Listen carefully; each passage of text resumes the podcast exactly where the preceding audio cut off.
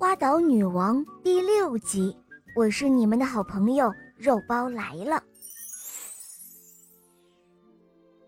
女王遣特使前往港口，很快得到了消息，原来这是绿宝岛的王子船队。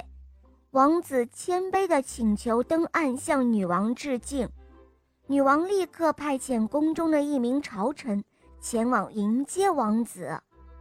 女王端坐在宝殿上，静候着贵宾的到来。仆从们将王子领入一间华丽的套房。次日，王子请求私下会见女王，女王命人将他带入自己的客厅。他和妹妹共同接见了客人。一阵寒暄之后，王子告诉女王，他有一些奇怪的事情。要向他禀告，女王陛下，我与万岛王后是邻居，我们两国仅相隔一道浅浅的海峡。在一次狩猎的时候，我不幸遇上他，但并没有认出他，因而没有停下脚步向他致敬。陛下，您最清楚，她是一个有仇必报的女人，并且还善用法术，所以我可真是吃尽了苦头。当时。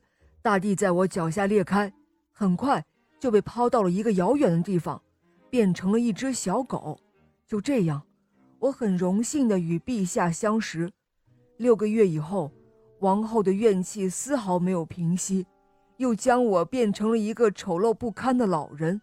我怕招您厌弃，于是便躲进森林的深处，一待就是三个月。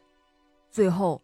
我幸运地遇到了一位好心的仙女，她将我从恶毒王后的法力下解救了出来，并将您的近况原原本本地告诉了我，指点我在哪里可以找到您。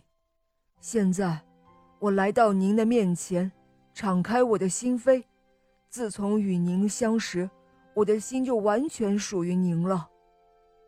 听了王子的话，女王感动极了。